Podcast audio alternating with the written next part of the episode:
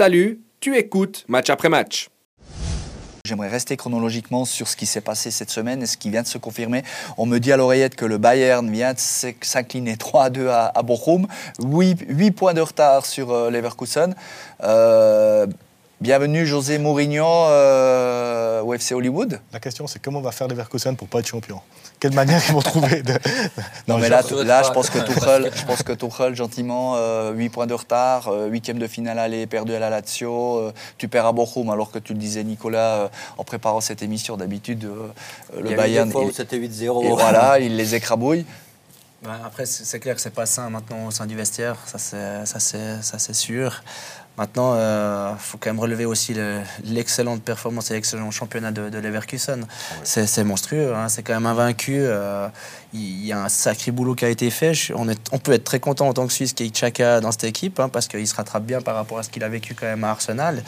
Euh, il est parti on va dire, avec pas trop de problèmes avec Arsenal. Mais quand même, c'est un élément qui est super important. Et ça, c'est quand même à relever. Maintenant, le Bayern, bah, c'est clair, tu perds 1-0, il y a un match retour, il y a quand même aussi cette, cette expérience européenne que le Bayern a.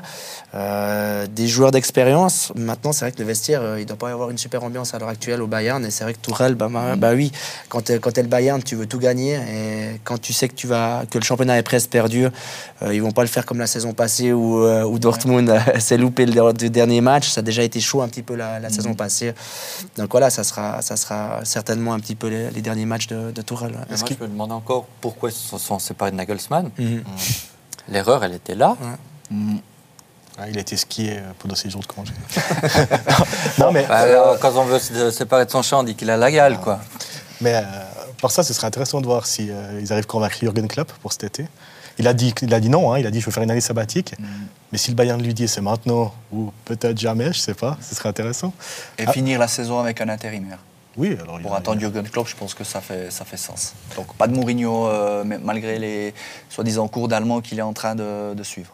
Vous n'y croyez pas un instant Moi, j'arrive pas à y croire, mais je sais pas. Enfin, pour moi, il y a quelque chose qui ne matche pas hein, entre Mourinho, euh, ce qu'on connaît de sa personnalité et l'institution du Bayern. Mais... Voilà, l'institution. C'est le mot. Euh, Mourinho se veut parfois au-dessus de l'institution. Et euh, ça avait fini par sauter au Real aussi pour ça.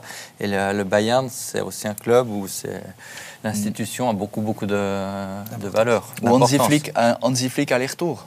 Mannschaft, retour euh, au Bayern. Enfin, on va suivre tout ça. Et euh, c'est sûr. Au moment où on se parle, n'a pas encore été viré du, Bayern. Peut-être que si vous regardez cette émission en rediffusion demain ou dans votre voiture lundi matin au podcast, vous aurez l'information. Mais effectivement, à l'heure euh, où Ces fesses doivent quand même chauffer. Ouais, bah, clairement.